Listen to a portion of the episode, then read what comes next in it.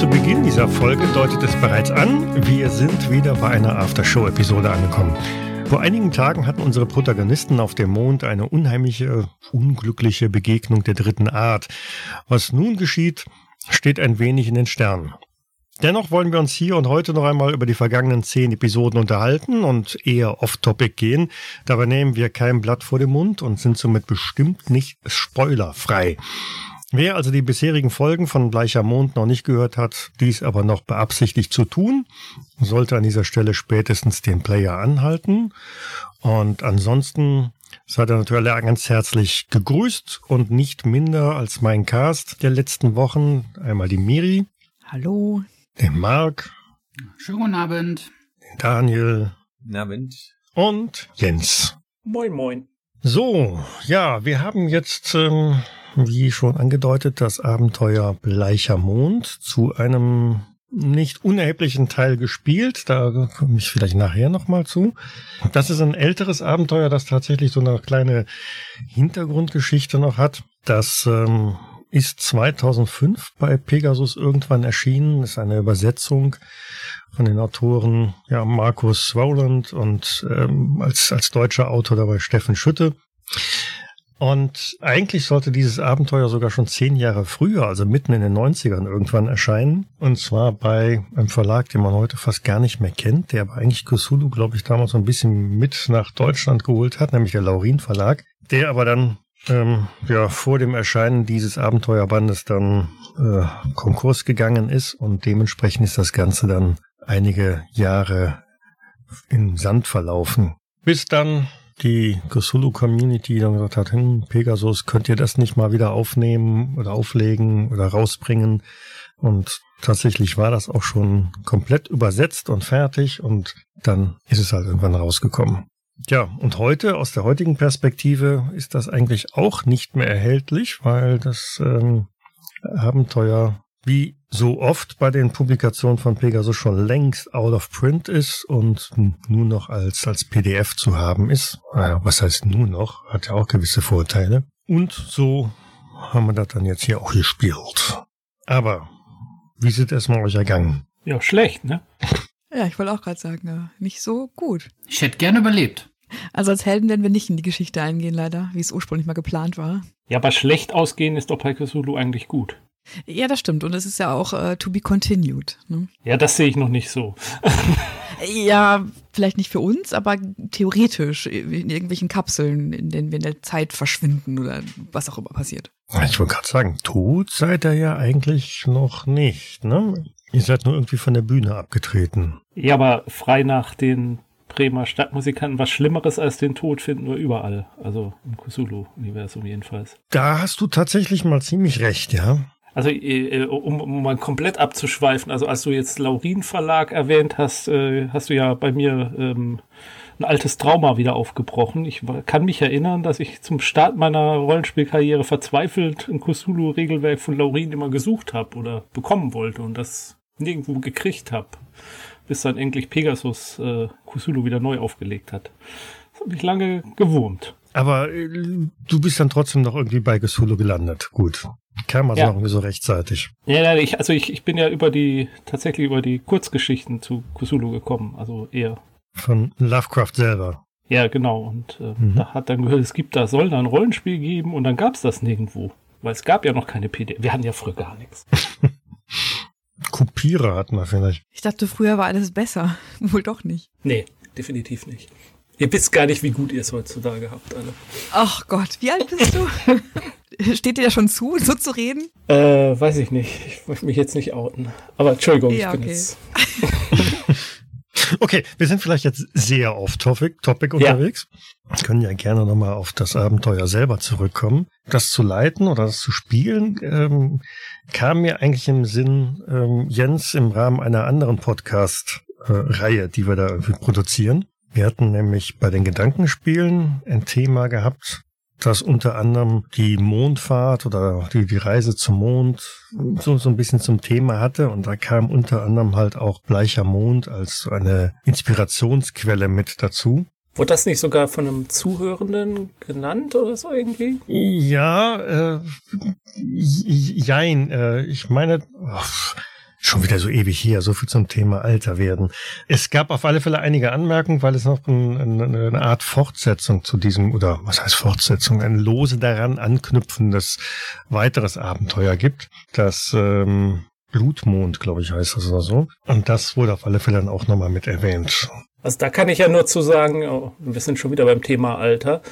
Äh, als du sagtest, du willst dieses Abenteuer spielen und äh, ich dann äh, die Ehre hatte, auch jetzt hier mitmachen zu dürfen, ich habe das überhaupt nicht mehr dran erinnert. Also auch, da, ich meine, bleicher Mond und so, also da hat überhaupt nichts bei mir äh, ausgeschlagen. Also ich war total überrascht, als wir plötzlich auf dem Mond gelandet sind. Da habe ich überhaupt nicht mitgerechnet. Hörst du eigentlich zu, wenn wir eine Podcast-Folge aufnehmen? Ja, also Alter halt. Ne? obwohl, obwohl, obwohl, ich kann es ja nicht verübeln, weil die, die, die Gedankenspielfolge, da hatte der Ralf uns ja Themen vorgestellt und dann dauert es normalerweise ja immer ein bisschen länger. Hallo Ralf. Wenn man dann zwischendurch mal abschaltet, dann ist das schon okay. Aber gut, wollen ja nicht über den Ralf lästern. Du, du sagtest ja, du hättest überhaupt gar nicht mehr auf dem Schirm, äh, worum es eigentlich bei diesem Abenteuer geht. Und ich fand das eigentlich ganz ähm, nett, die Entwicklung dahin. Muss aber auch selber gestehen, dass ich völlig unterschätzt hatte, wie lange dieses äh, Vorspiel im Grunde genommen läuft, bis man dann endlich mal den ersten Schritt äh, auf dem Mond setzt. One small step for man. Oh, kennen das ja. Es deutet ja am Anfang fast überhaupt gar nichts darauf hin.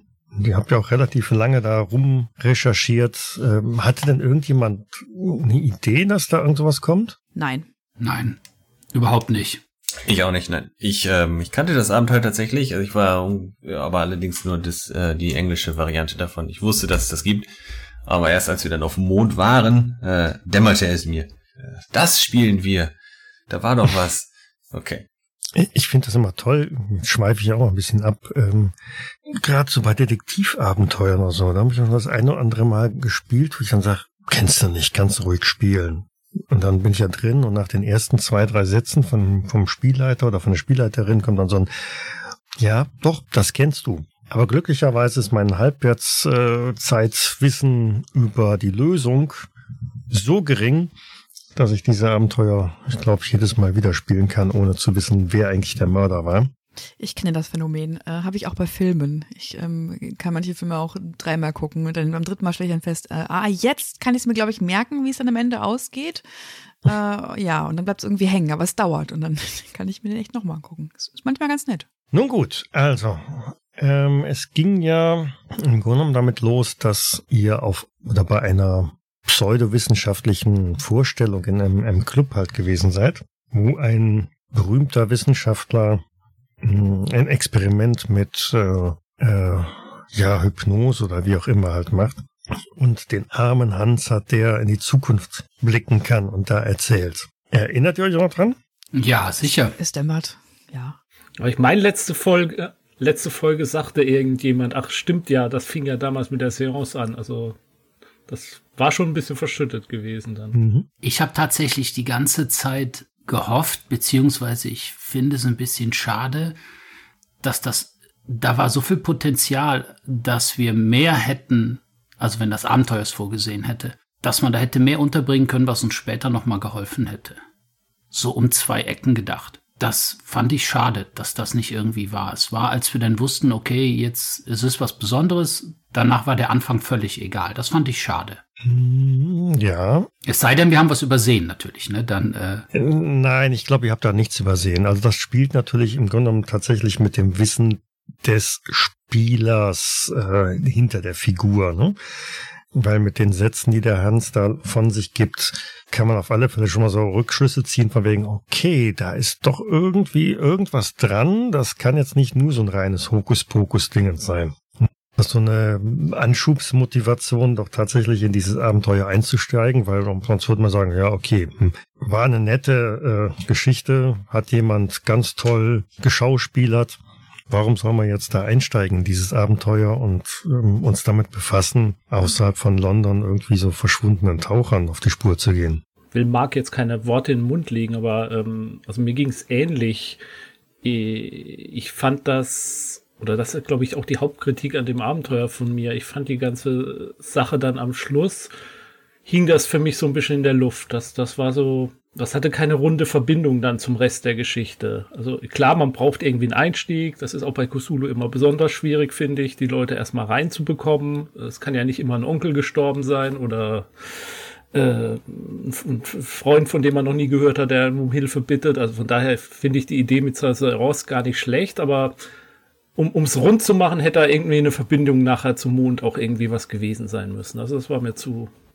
Am mhm. Schluss hing mir das zu sehr in der Luft. Ja, ist ein, ist ein valider Punkt, den man ähm, durchaus mit aufgreifen kann. Dabei war die Seance, das war gut. Also mich hatte das sofort. Mich hatte das wirklich sofort, dass da etwas war, etwas, dieser Typ und mit seinem Medium, das war ein toller Einstieg. Ich fand es auch stimmungsvoll, das auf jeden Fall, aber mir geht's halt so ähnlich, wie ihr es auch schon gesagt habt. Und ich hatte das Gefühl, das war im Endeffekt wie, naja, nicht ganz zwei Abenteuer, aber es gab halt dann diesen krassen Cut, wo wir dann einfach auf den Mond gegangen sind.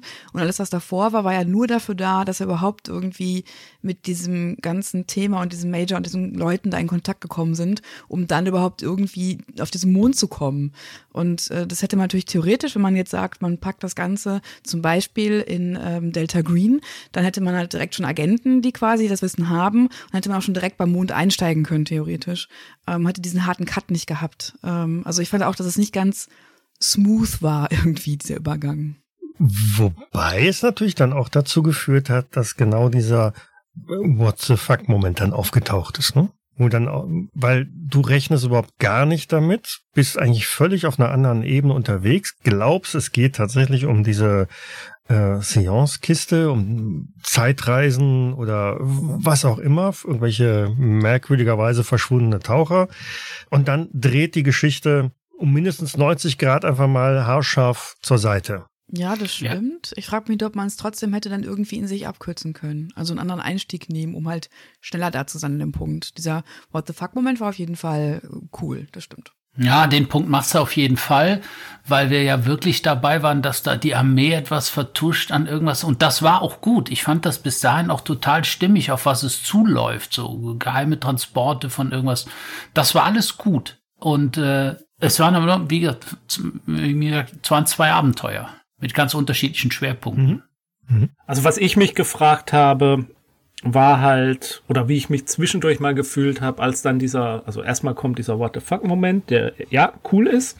Und danach habe ich mich aber gefragt, hat das jetzt alles, was wir vorher gemacht haben, überhaupt eine Rolle gespielt? Mhm. Oder lief nicht sowieso alles auf diese Szene? Und ähm, das ist so ein bisschen, ich gebe zu, ein bisschen alberne Kritik, weil es, wir wollen ja alle, dass die Abenteuerhandlung vorankommt und dass was Tolles passiert und daran arbeitet man ja auch zusammen. Ähm, aber im Nachhinein habe ich mich so gefragt, ja, eigentlich war es ja ganz egal, in welche Richtung wir ermittelt haben. Es lief ja alles drauf hinaus. Wir, wir sollen irgendwann auf dem Mond landen. Und, und da habe ich mich echt gefragt, hätte es denn noch einen anderen Weg gegeben, da hinzukommen?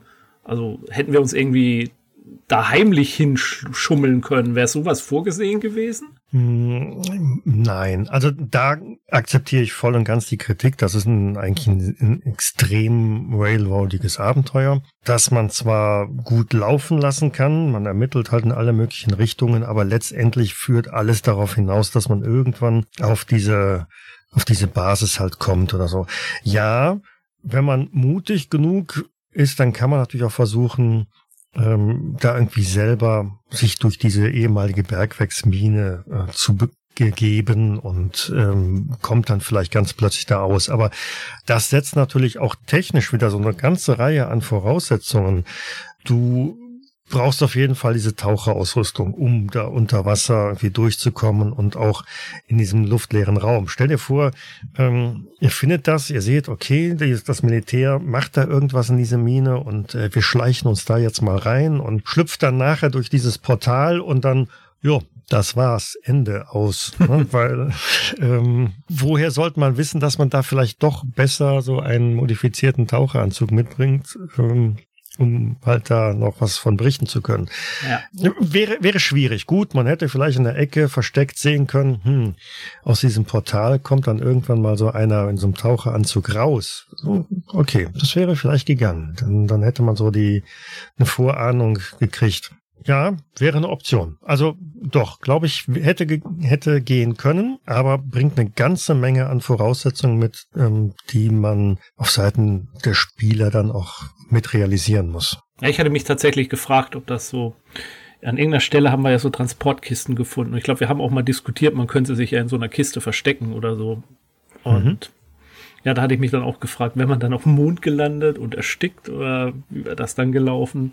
Ja. Nee, damit wärst du tatsächlich nur in, in diesem Bergwerk halt irgendwo angekommen. Und äh, weil in diesen Kisten war natürlich nur Material drin, entweder für ähm, ja, die, die, die Mondbasis oder halt als ähm, Ausrüstungsgegenstände für die für das Expeditionsteam. Ein bösartiger Spielleiter hätte natürlich gesagt, okay, hm, die Kiste mit euch drin wird direkt auf den Mond geschleppt und dann ist die Geschichte auch zu Ende. Aber das klingt nach einem alten Sierra Adventure. Das habe ich tatsächlich auch gerade gedacht, ja. Neu laden. Öffne Kiste und dann kommt so eine Cutscene. Mhm. Ja, ja, nee, aber das, ja, also mein Hauptkritikpunkt äh, an dem Abenteuer wäre auch genau das. Ähm, die, in der zweiten Hälfte fehlt irgendwie entweder eine Gefahr oder ein Rätsel. Es ist so irgendwie, hm, ja, man läuft halt rum. Ich habe das Abenteuer jetzt äh, im Grunde genommen nach zwei Dritteln hier end enden lassen. Es geht noch ein gutes Stück weiter, wird aber da aus meiner Sicht noch extremer handlungsunmöglicher. Also das explodiert also richtig in, in Richtung Railroading, wo man einfach nur noch da durchgeschubst wird und ähm, ich nicht großartig sehe, wo man als Spieler noch Aktionsfreiheiten hat. Klar, man kann danach noch irgendwie so ein bisschen recherchieren und ähm, was, was suchen, aber man wird einfach nur noch gestupst und gestoßen und da passiert nichts mehr. Deshalb hatte ich jetzt hier an dieser Stelle auch einfach gesagt, nee, ich mache jetzt hier Schluss. Ich glaube, das kann man als schönes, offenes Ende erstmal so drin lassen, weil daran anschließend natürlich sehr viel noch möglich wäre. Ist toll, wenn ich von Sachen rede, von denen keiner sonst irgendwie jetzt einen Plan hat. Hm, doch, also ähm, ich finde, ich habe persönlich gar nicht so viel gegen Railroading. Wenn, wenn ein Abenteuer in eine Richtung losläuft, ist das für mich völlig in Ordnung, wenn es Engstellen gibt, worauf es immer zuläuft. Das finde ich nicht so schlimm, aber da waren halt einfach Szenen da, weil die, die Umgebung so naja, so befremdlich war. Du musstest für uns ja abklären überhaupt unseren Handlungsspielraum. Deswegen hattest du halt sehr oft sehr viel Text. Das mhm. fand ich eigentlich ein bisschen schade, dass da keine so. Wir konnten ja manchmal einfach nur zuhören. Und ich habe das auch völlig verstanden, dass man zuhören muss. Aber daran ergaben sich halt einfach so ein paar Sachen. Das fand ich so ein bisschen schade.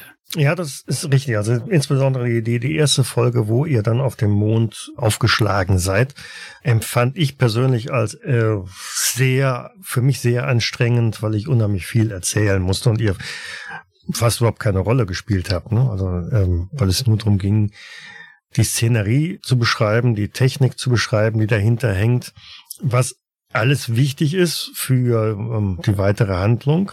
Aber wir haben da gute anderthalb Stunden irgendwie damit zugebracht, wirklich nur so es, es, es fließen zu lassen, bevor man dann selber wieder ein bisschen aktiv werden kann. Ich glaube aber auch, und das finde ich, ist auch ein Kompliment an uns alle, ähm, ich glaube, wenn man das äh, zum Beispiel als Delta Green Kampagne spielen würde, in der mit, mit Leuten, die jetzt mit Technik schon vertraut sind und eine Mondlandung erlebt haben, ähm, die würden, glaube ich, anders und aktiver agieren, weil sie viele Sachen schon verstehen und kennen. Und wir haben ja versucht, Leute zu spielen, ja, die halt noch nicht so weit mit Technik sind und nicht diese Science-Fiction-Assoziationen sofort parat haben. Deswegen mussten wir ja auch ein bisschen begriffsstutziger sein, sage ich mal. Mhm. Und, und, und an, an vielen Stellen muss ich mir jetzt auch zusammenreißen, nicht zu äh, klug daherzureden, so jemand, der jetzt halt schon einen Haufen Science-Fiction-Filme gesehen hat und mit den Tropes vertraut ist. Ich glaube, das hat es auch manchmal ein bisschen zäher gemacht, als es in einem anderen Umfeld gewesen wäre, vielleicht aus einem anderen Szenario, so, äh, nee, mit einem anderen Hintergrund, also in einem moderneren Hintergrund. Ja, man hätte das sicherlich durchaus auch als, als Now-Abenteuer spielen können und was manches dann nochmal leichter gemacht hätte, weil man tatsächlich dann auch als Figur sagen könnte, hey, das ist doch wie bei äh, dem und dem Science-Fiction-Film oder wie auch immer oder so ein Portal kenne ich, das habe ich schon mal im Kino gesehen. Ja. Was aber jetzt in der Zeit, die wir jetzt gespielt haben, in den 20er Jahren, völlig abstrus oder abwegig halt ist. Nee, da hätte man höchstens sagen können, ach, das erinnert mich jetzt alles an einen Jules Verne-Roman oder so. Aber das wäre es dann Mhm. auch schon gewesen. Das wäre vielleicht eine Sache, die der Hans hätte fallen lassen können, ne? dass er sagt, ähm, so ein paar, paar Zitate aus ähm, Stargate oder so einfach mal fallen lässt. Als kleine Anspielung an die Zukunft.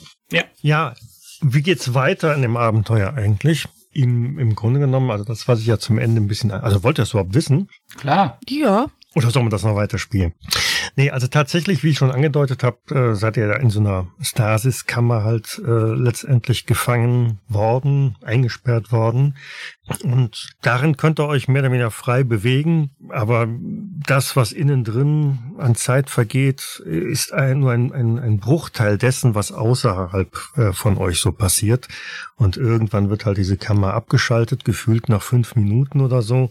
Und ähm, es hat sich ziemlich viel verändert. Ihr seid immer noch in so einer, ja, in dem, unter den Pyramiden halt drin und werdet halt rausgestupst, rausgestoßen, wieder zurück an die Oberfläche, wo diese riesige, gewaltige Höhle, in der die Pyramiden sind, mittlerweile ein bisschen eingebrochen ist und im Blick auf eine geringfügig veränderte Erde halt auch freigibt die deutlich mehr, ähm, das kann man jetzt auch ein bisschen so postapokalyptischer dann machen, halt, ne, so ein bisschen weniger blau, mehr gelb. Amerika und Asien sind aneinander gestoßen, ähm, dass man so wirklich das Gefühl hat, ja, da ist also irre viel Zeit vergangen.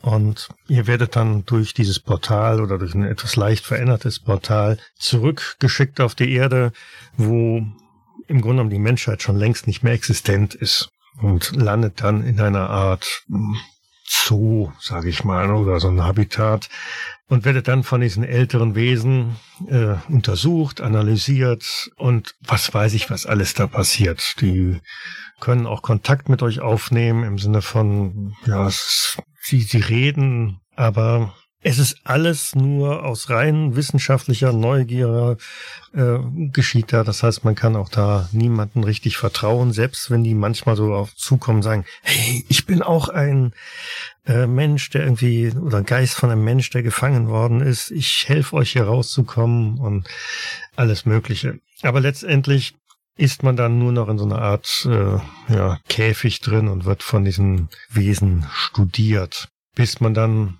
zum Ende hin irgendwie dann doch eine Möglichkeit hat, da wieder rauszukommen und auch feststellt, ja, äh, es gibt hier auch tatsächlich so eine Art Zeitmaschine, mit der man ähm, wieder wegkommen kann.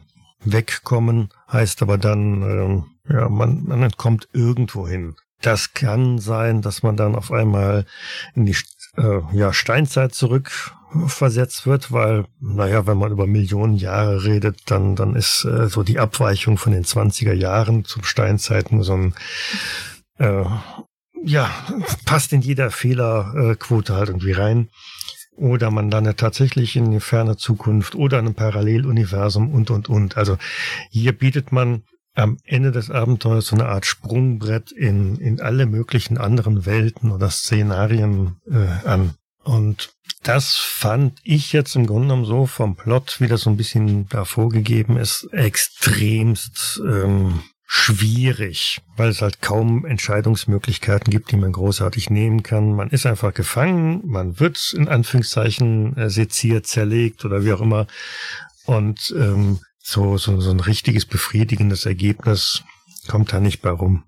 War zumindest meine, mein Eindruck beim Lesen. Ja, kann man dann als Spieler überhaupt noch irgendwas machen oder ist es einfach, dass der Spielleiter dann einen langen Text vorliest, einen Epilog sozusagen? Na, du kannst im Grunde genommen deine, äh, ja, deine, deine Zelle, dein, dein Gehege erkunden und untersuchen und ähm, mit diesen äh, Wesen halt in Kontakt treten und vielleicht darauf reinfallen, dass die versuchen, dich irgendwie äh, aufs Kreuz zu legen. Ähm, aber im Grunde genommen habe ich nicht viel erkannt, was man da als Spieler wirklich noch aktiv machen kann. Was dann, wie gesagt, auch einer der Hauptgründe, warum ich gesagt habe, nee, wir machen hier einfach einen Punkt. Für mich ist das so ein, so ein stabiles Ende, offenes Ende. Man kann wirklich viel daraus machen, aber das, das eigentliche Abenteuer, so wie es designt worden ist, verliert für mich an der Stelle. Könnte ich mir ziemlich frustrierend vorstellen, wenn man da hm. Sich sozusagen seinem, mit seinem Charakter nur irgendwelchen Body-Horror dann ergeben muss. Und ja.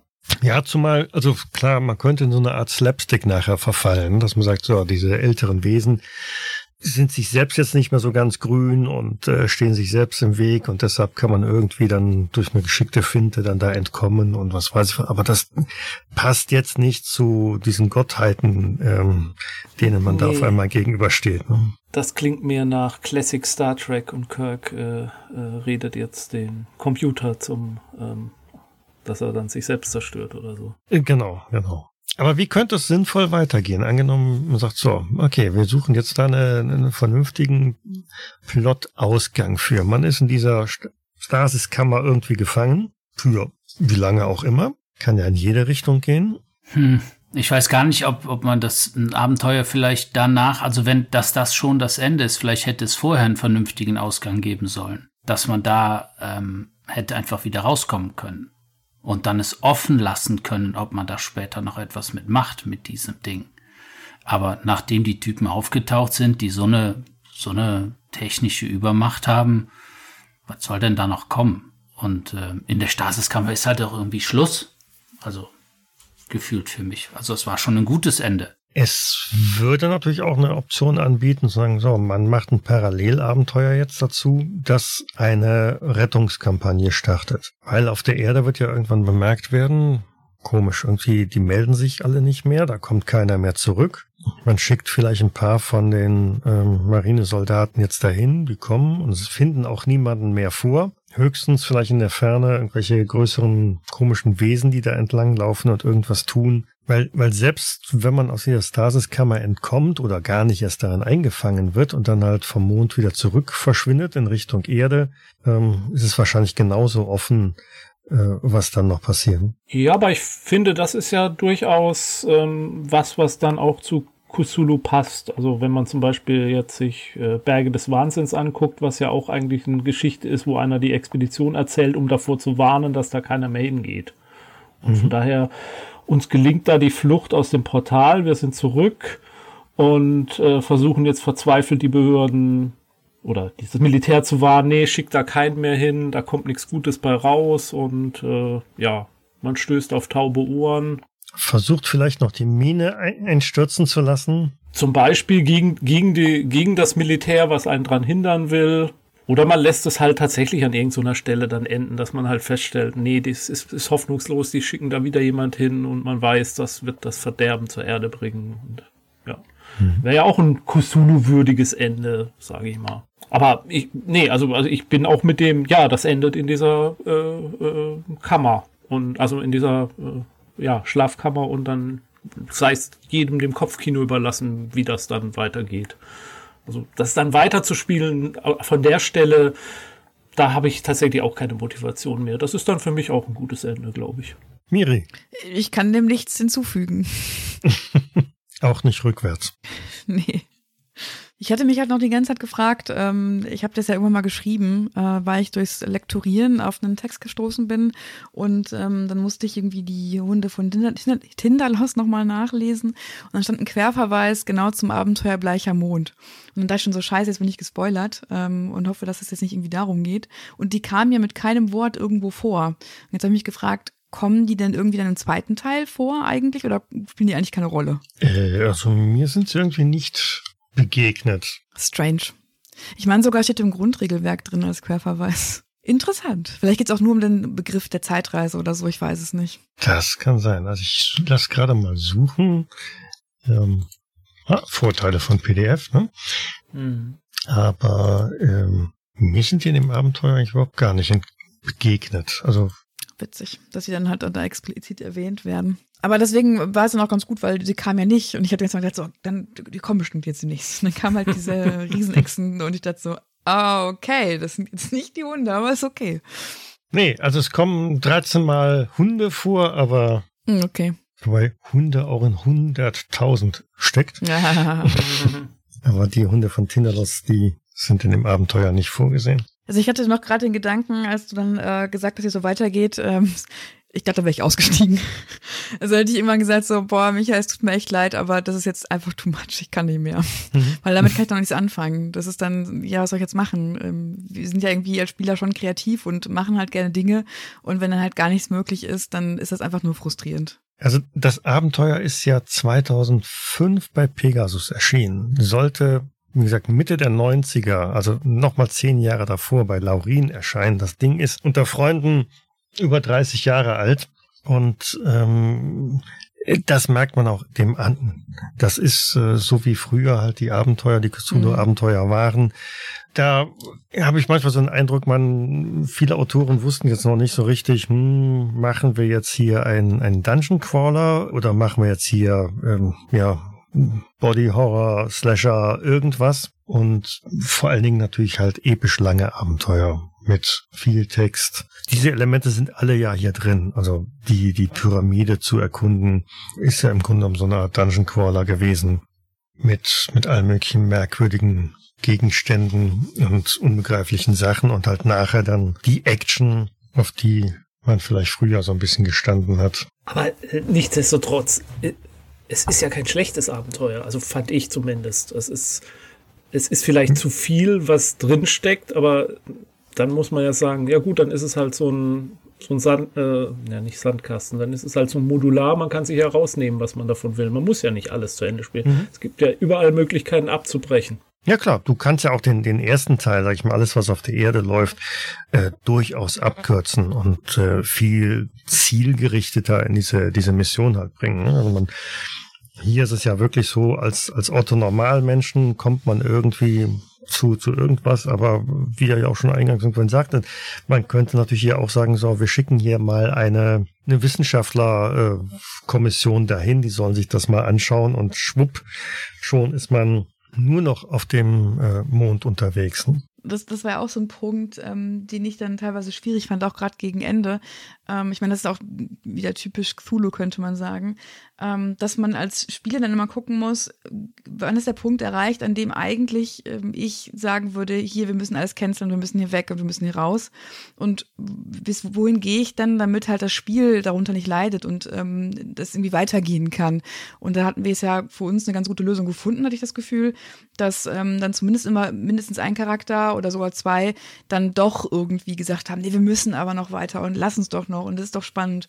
Obwohl man eigentlich die ganze Zeit dachte so, was machen wir hier eigentlich? Wir sind äh, orthonormal Leute vom, von der Erde, die jetzt irgendwie hier reingeraten sind. Warum sind wir überhaupt noch hier? Warum sind wir nicht schon längst wieder zurückgegangen äh, in unsere sichere Heimat, um da irgendwie anderen Dinge zu tun?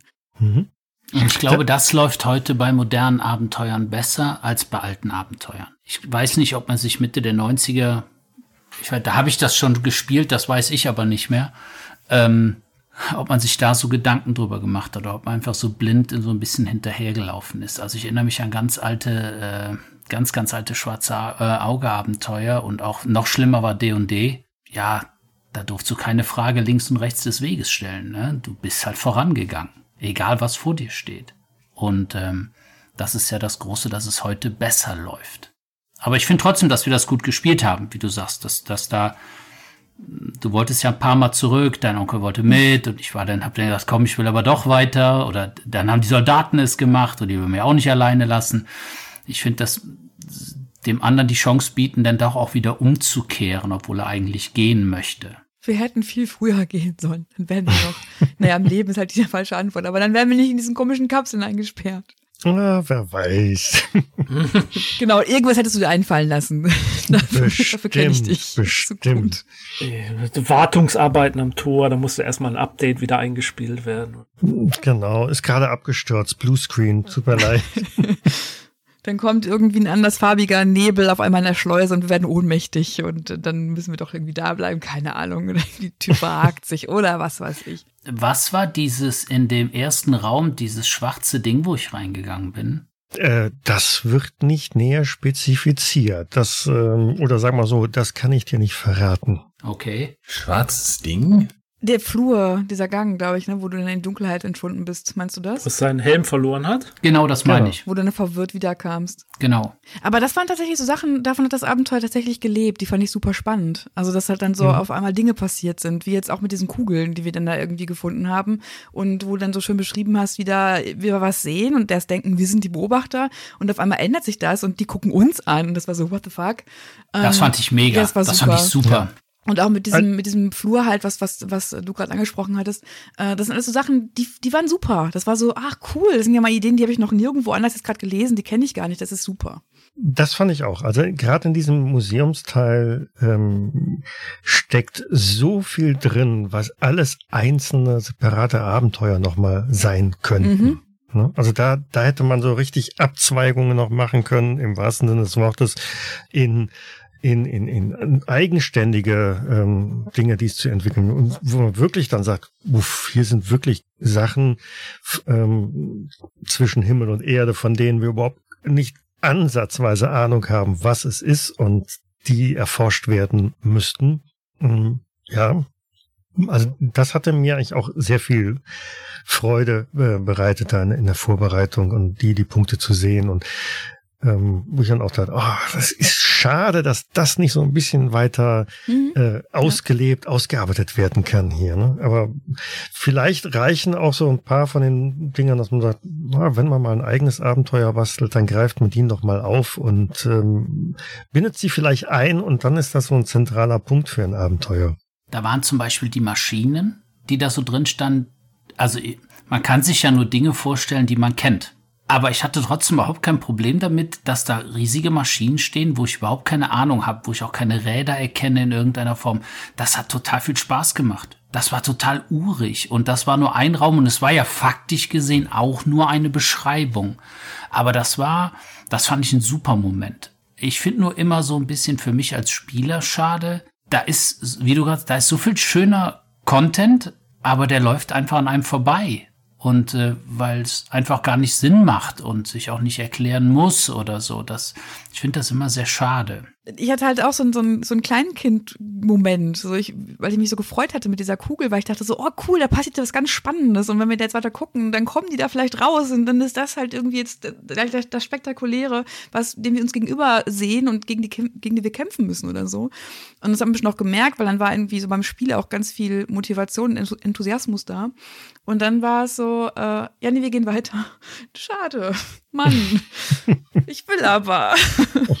Speziell für das Teil gibt's auch tatsächlich in dem Abenteuer äh, ein bisschen mehr Material noch dazu. Nicht viel, aber zumindest so ein Ansatz, dass ähm, ja, es hat so ein bisschen so Zarathustra-mäßig, ne? Wenn du da reinschaust, irgendwann schaut es dich an und ähm, Ja.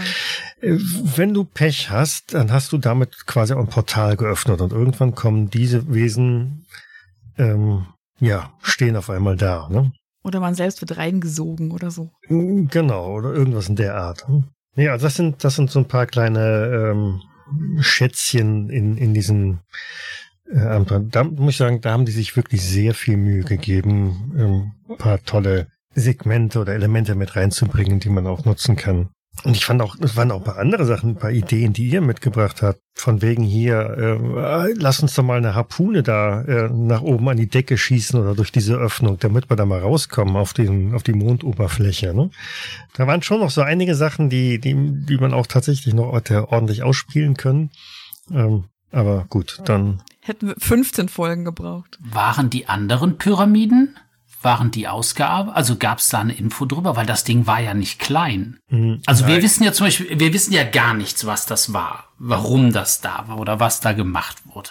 So, und steht wenigstens da in der, in der Einleitungsgeschichte was drüber drin, was die da gebaut haben? Ja, das ist äh, so ein bisschen beschrieben im Grunde genommen. Ist das halt Okay. so eine, ja, die, diese, diese älteren Wesen haben sich halt da irgendwie ein bisschen niedergelassen, haben da ihre Forschungs- und äh, Erkundungs- und alles möglichen äh, Truppen da drin und befinden sich halt jetzt einfach ein paar Millionen Jahre in, in der Ruhephase oder so. Und es gibt in dem ersten Untergeschoss da, ähm, da wo auch die Stasiskammern da sind, äh, da ist so mehr oder weniger das Wartungsteam halt äh, unterwegs, das ab und zu dann auch mal nach dem Rechten schaut.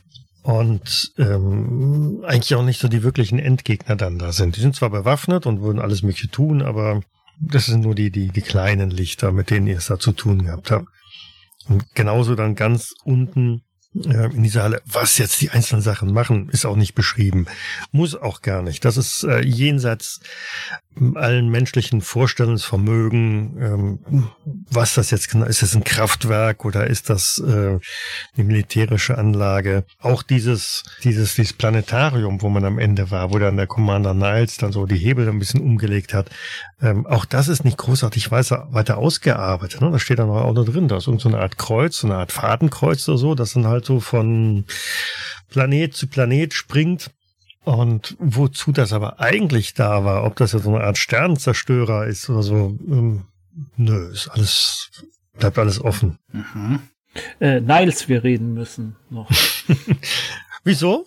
Ähm, ich, fand den, ich fand das am Anfang ziemlich lustig. Auch, äh, ja, weil es total bizarr halt war. Aber mir hat es ein bisschen zu lange gedauert irgendwann. Und ich habe mich tatsächlich irgendwann gefragt, Mensch, muss doch auch mal einer von den anderen Soldaten oder so. Wir haben dir ja bequatscht, so nach dem Motto, der ist doch nicht mehr zurechnungsfähig und so. Und ja, weiß ich nicht. Da habe ich dann irgendwann auch gedacht, Mensch, ah, wir latschen diesem Typen da hinterher, der ist doch total für Gaga jetzt mittlerweile. Warum, warum mhm. machen wir das überhaupt noch? Also, da, das. Ich glaube, dass das, ich glaube, dass wenn das ein Ticken später gekommen wäre erst, also nicht, nicht so lange hingezogen hätte, dann wäre das für mich ein bisschen besser gewesen. Irgendwann fand ich's, irgendwann fand ich's nur noch nervig. Ich weiß nicht, warum mit dem die ganze Zeit hinterhergelaufen seid. Ja, ich weiß es ja auch nicht mehr. ja, gute Frage. Ich wollte ja zurück. äh, ja, ich auch.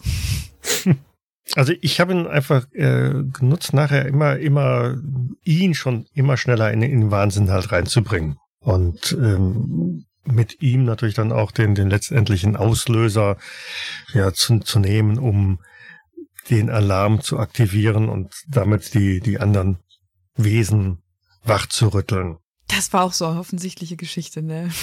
Ich nur klar war, wann kommen sie endlich? Nein, ich will nicht. Gibt es eigentlich im, im Szenario-Text mehr Infos drüber oder habe ich das vielleicht im Spiel auch verpasst oder vergessen, was die da, die, die Militärs da eigentlich vorhaben?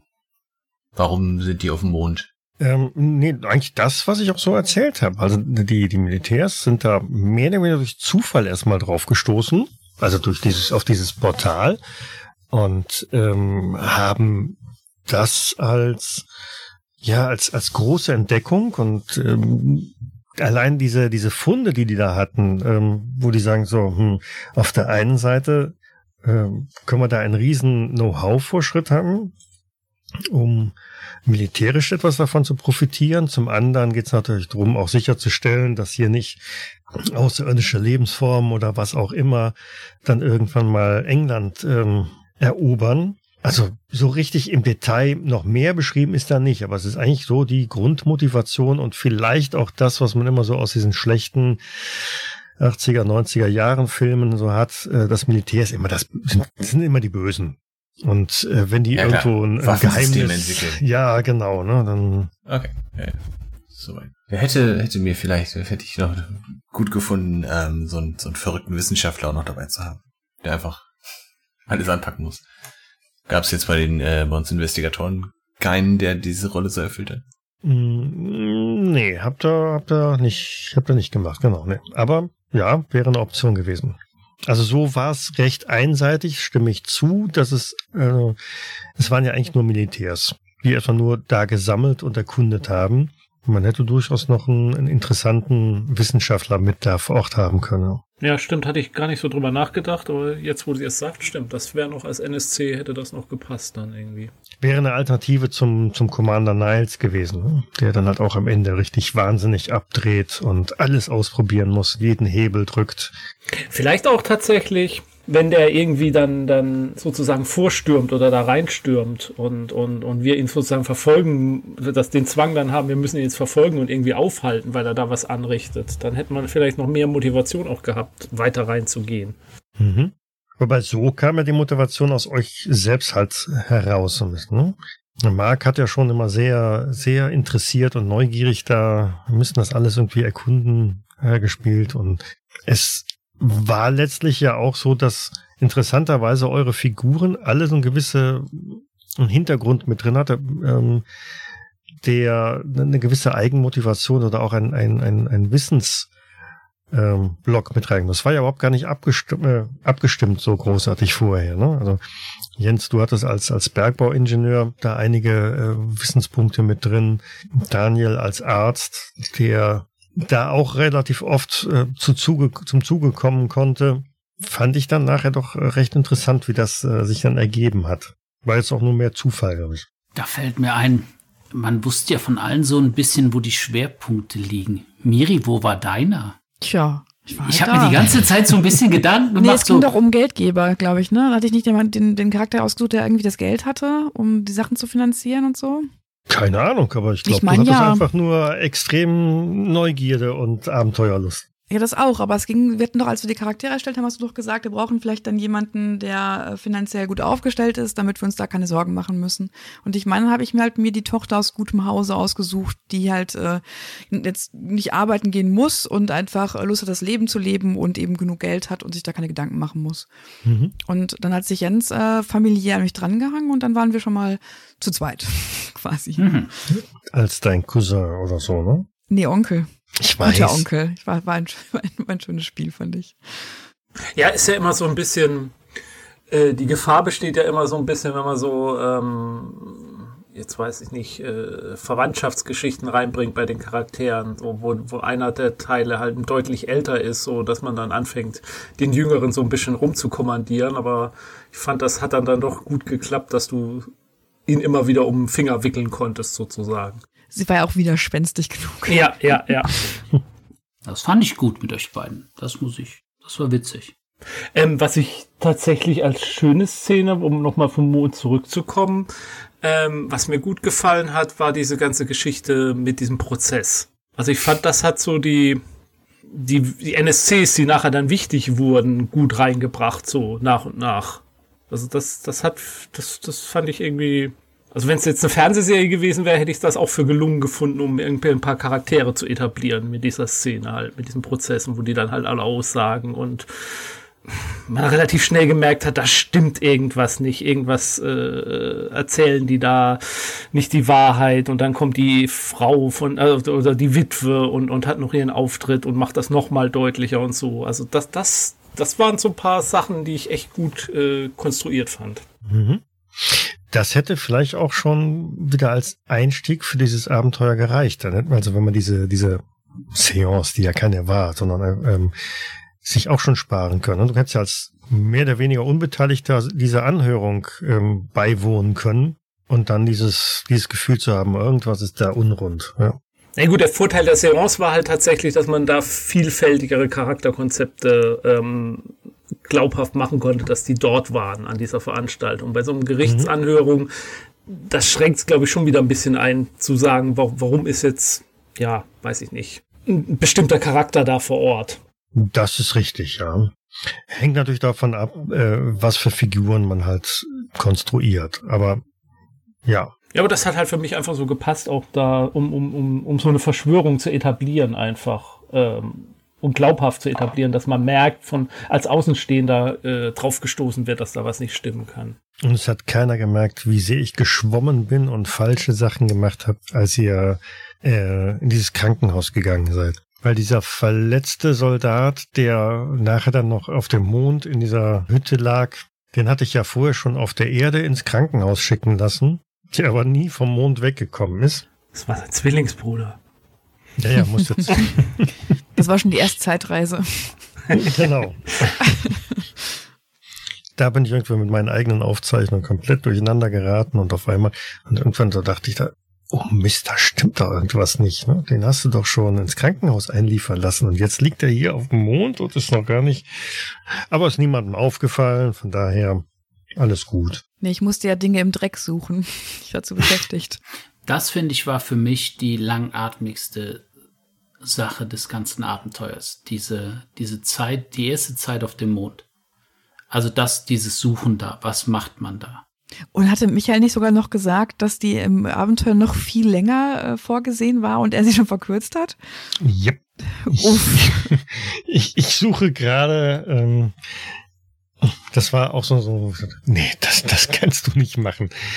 Er hat also genau beschrieben, was man alles machen kann auf dieser Station. Also Im, Im Dreck rumstöbern und, und was weiß ich was. Und da sind dann also Zeitangaben gemacht, ähm, wie lange man etwas machen muss, bevor man dann irgendwas findet. Oh, ich dachte, boah, nee, also wenn er das alles ausspulen muss, hier, nach 25 Mannstunden findet man das erste Mal im Geröllhaufen irgendwas. Nach 35 Mannstunden findet man im Geröllhaufen was anderes.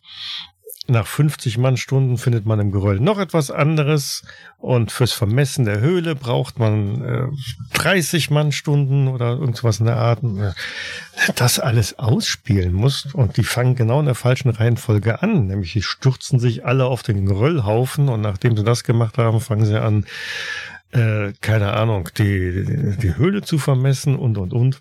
Hm, nee. Also, Marc, das wäre langwierig geworden. Okay, dann war es schön, dass wir das abgekürzt haben. Kurz und knackig. genau. Ja, vor allen Dingen, glaube ich, auch frustrierend. Ähm, weil selbst wenn du dann im Geröllhaufen irgendwas findest, ich glaube, heutzutage würde man wahrscheinlich dann hingehen und sagen, oh, da stürzen wir uns drauf. Das Ding untersuchen, analysieren wir und tun und machen. Und dann ist man noch einmal drei, vier Spielsitzungen beschäftigt mit etwas, was überhaupt nichts, aber null an, an, an Informationen beinhaltet und was man auch nicht entschlüsseln kann. Aber gut, sei es drum. So, ich glaube, lass mal das Ding jetzt zu irgendeinem Ende kommen. Finden wir noch ein paar Schlussworte dazu? Gehabt euch wohl. Keine Ahnung. Dann sage ich mal was zu mir. Ich habe ja das erste Mal, also ich spiele ja schon sehr lange, aber ich habe das erste Mal mit in fremden Leuten gespielt und zum ersten Mal so, dass das aufgezeichnet wurde. Und in meinem ersten Gespräch mit Michael hat er schon gesagt, ja, dass man so ungefähr zwei Stunden sind und dass man sich dann auch konzentriert dabei sein soll und dass die Aufnahme ja auch läuft und dass das scheiß Mikro ja auch alles aufzeichnet. Ich habe mich echt hier jedes Mal vorbereitet. Ich hatte, ich habe gedacht, scheiße, ich habe das ausprobiert. Das Mikro nimmt auf, wenn ich mir ein Glas einkippe aus der Flasche. Mhm. Aus der Flasche trinke, nimmt es auch auf. Ich habe hier drei Gläser stehen, die alle voll sind, weil das das leiseste ist. Ich musste mir zwischendurch ein paar Mal die Nase putzen und ich ich habe das weggetupft. Ich wollte Hauptsache leise sein und keine Geräusche machen. Ah, aber es hat, ich fand's super. Ich fand's super. Es war eine aber, tolle Erfahrung für mich. Entschuldigung. Ja, ich fand's, äh, ja, ich habe zum Beispiel bei dir gesehen, ich bin AFK. Habe ich bei dir gelesen. Ich denke, wie, die steht auf, das hört man doch. Ja. Da, da hat der Michael dir aber ganz schön viel Angst gemacht. Weil ich meine, der hat schon ganz viel andere Sachen ertragen müssen, wie äh, Kekse knabbernde Menschen oder ich weiß nicht, was sonst noch alles. Äh, ich glaube, da ist Wasser einschenken und aufstehen das harmloseste und auch völlig okay, würde ich sagen. Ja, es ging ja. Es ging ja, aber tatsächlich, so jetzt zum Husten, das hab ich, das, ich muss, hätte so oft husten müssen. Ich habe das unterdrückt. Ich habe oh das mit kleinen Schlücken wegge, weggenippt weil ich auf keinen Fall die Aufnahme unter, äh, äh, unterbrechen wollte. Aber ich fand es trotzdem total schön. Das war. Du hättest also, doch das Mikro das zwischendurch ausmachen können. Ja, aber dann läuft die Aufnahme ja auch weiter und tatsächlich nimmt das auch mein Klicken auf und so. Ich fand das schon zu, aber es war okay. Es war ja für mich fein. Also. ich finde das witzig. Das irgendwie, irgendwie ist das sweet. Ich habe mich nicht geärgert. Ich werde es vielleicht beim nächsten Mal dann auch ein bisschen anders machen ja, oder so. Aber auf der anderen Seite konnte ich mich auch darauf vorbereiten. Die Sachen standen da und ich weiß ja jetzt, wie es gut geht, sagen wir mal so. Von daher war das für mich fein. Michael, was ist das schrecklichste Geräusch, was du bisher bei Aufnahmen hattest? Wenn der Daniel einen oh. Hackanfall kriegt und wild auf der Tastatur einhämmert. Wir haben halt auch mechanische Tastaturen. Ja, das ist ne? diese Tastatur, die meine Frau mir aufgeschwatzt hat. Die so laut ist. Mich abschieben. Hört ihr das an? Ich drücke jetzt, ich drücke jetzt eine Taste. Ja, komm, das soll ich Unglaublich. Das macht er absichtlich. Liebes Publikum, ich bin nicht schuld. So. Daniel, ich schicke dir nachher noch eine, noch eine, äh, eine Webseite für eine Selbsthilfegruppe für Tastaturgeschädigte. wegen Frauen oder wegen Tastatur? ah, beides. Oder beides, ja. Klick, das, Klick Tastaturgeschädigte äh, Ehemänner, genau. Ehefrauen mit Tastaturen.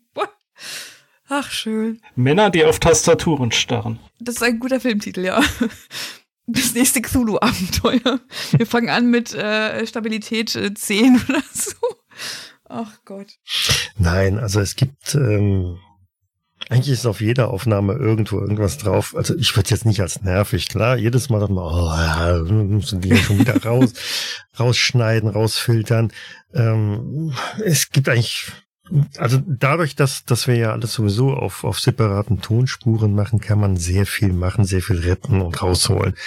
Also wenn ich an die Anfänge zurückdenke, wo ich dann einfach nur eine Spur hatte, auf der alles drauf war, das ist dann, das ist dann verloren. Ne? Da kannst du nichts mehr machen. Wenn da einer hustet, wenn der andere spricht, das kriegst du nicht mehr rausgefiltert oder rausgeschnitten.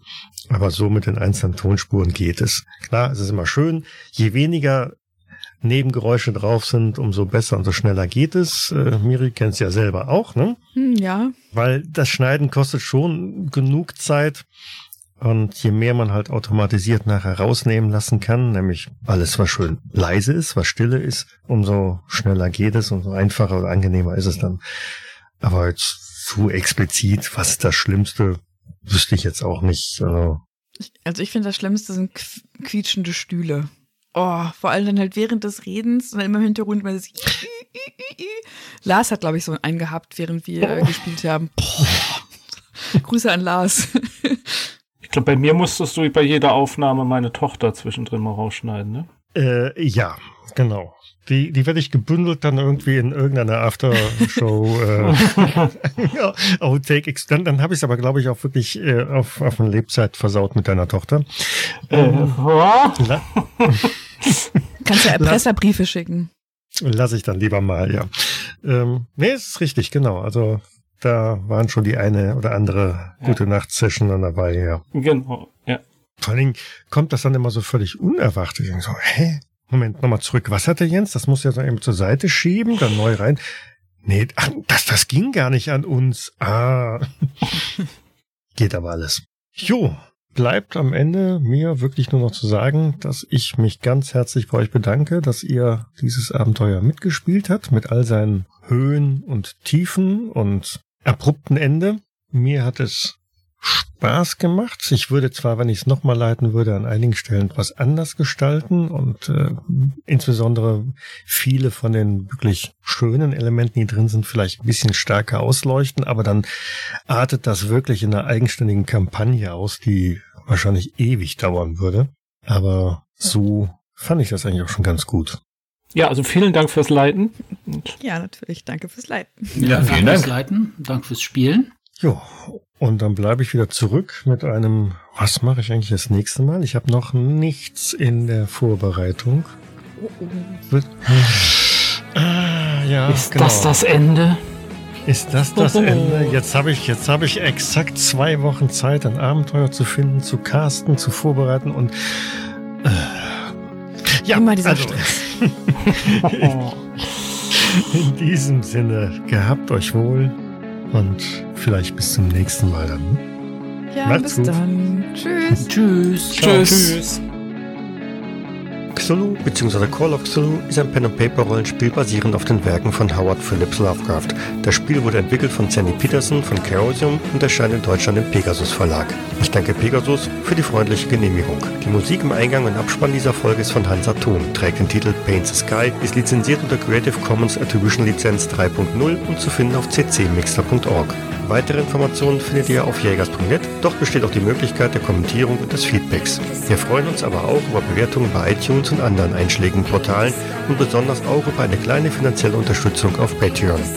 Vielen Dank fürs Zuhören, bis zum nächsten Mal. Und ein ganz besonderer Dank geht an unsere Patrone Sandra Pesavento, Sascha Begovic und Josef Kennig. Dies war eine Jägersnet-Produktion aus dem Jahre 2023.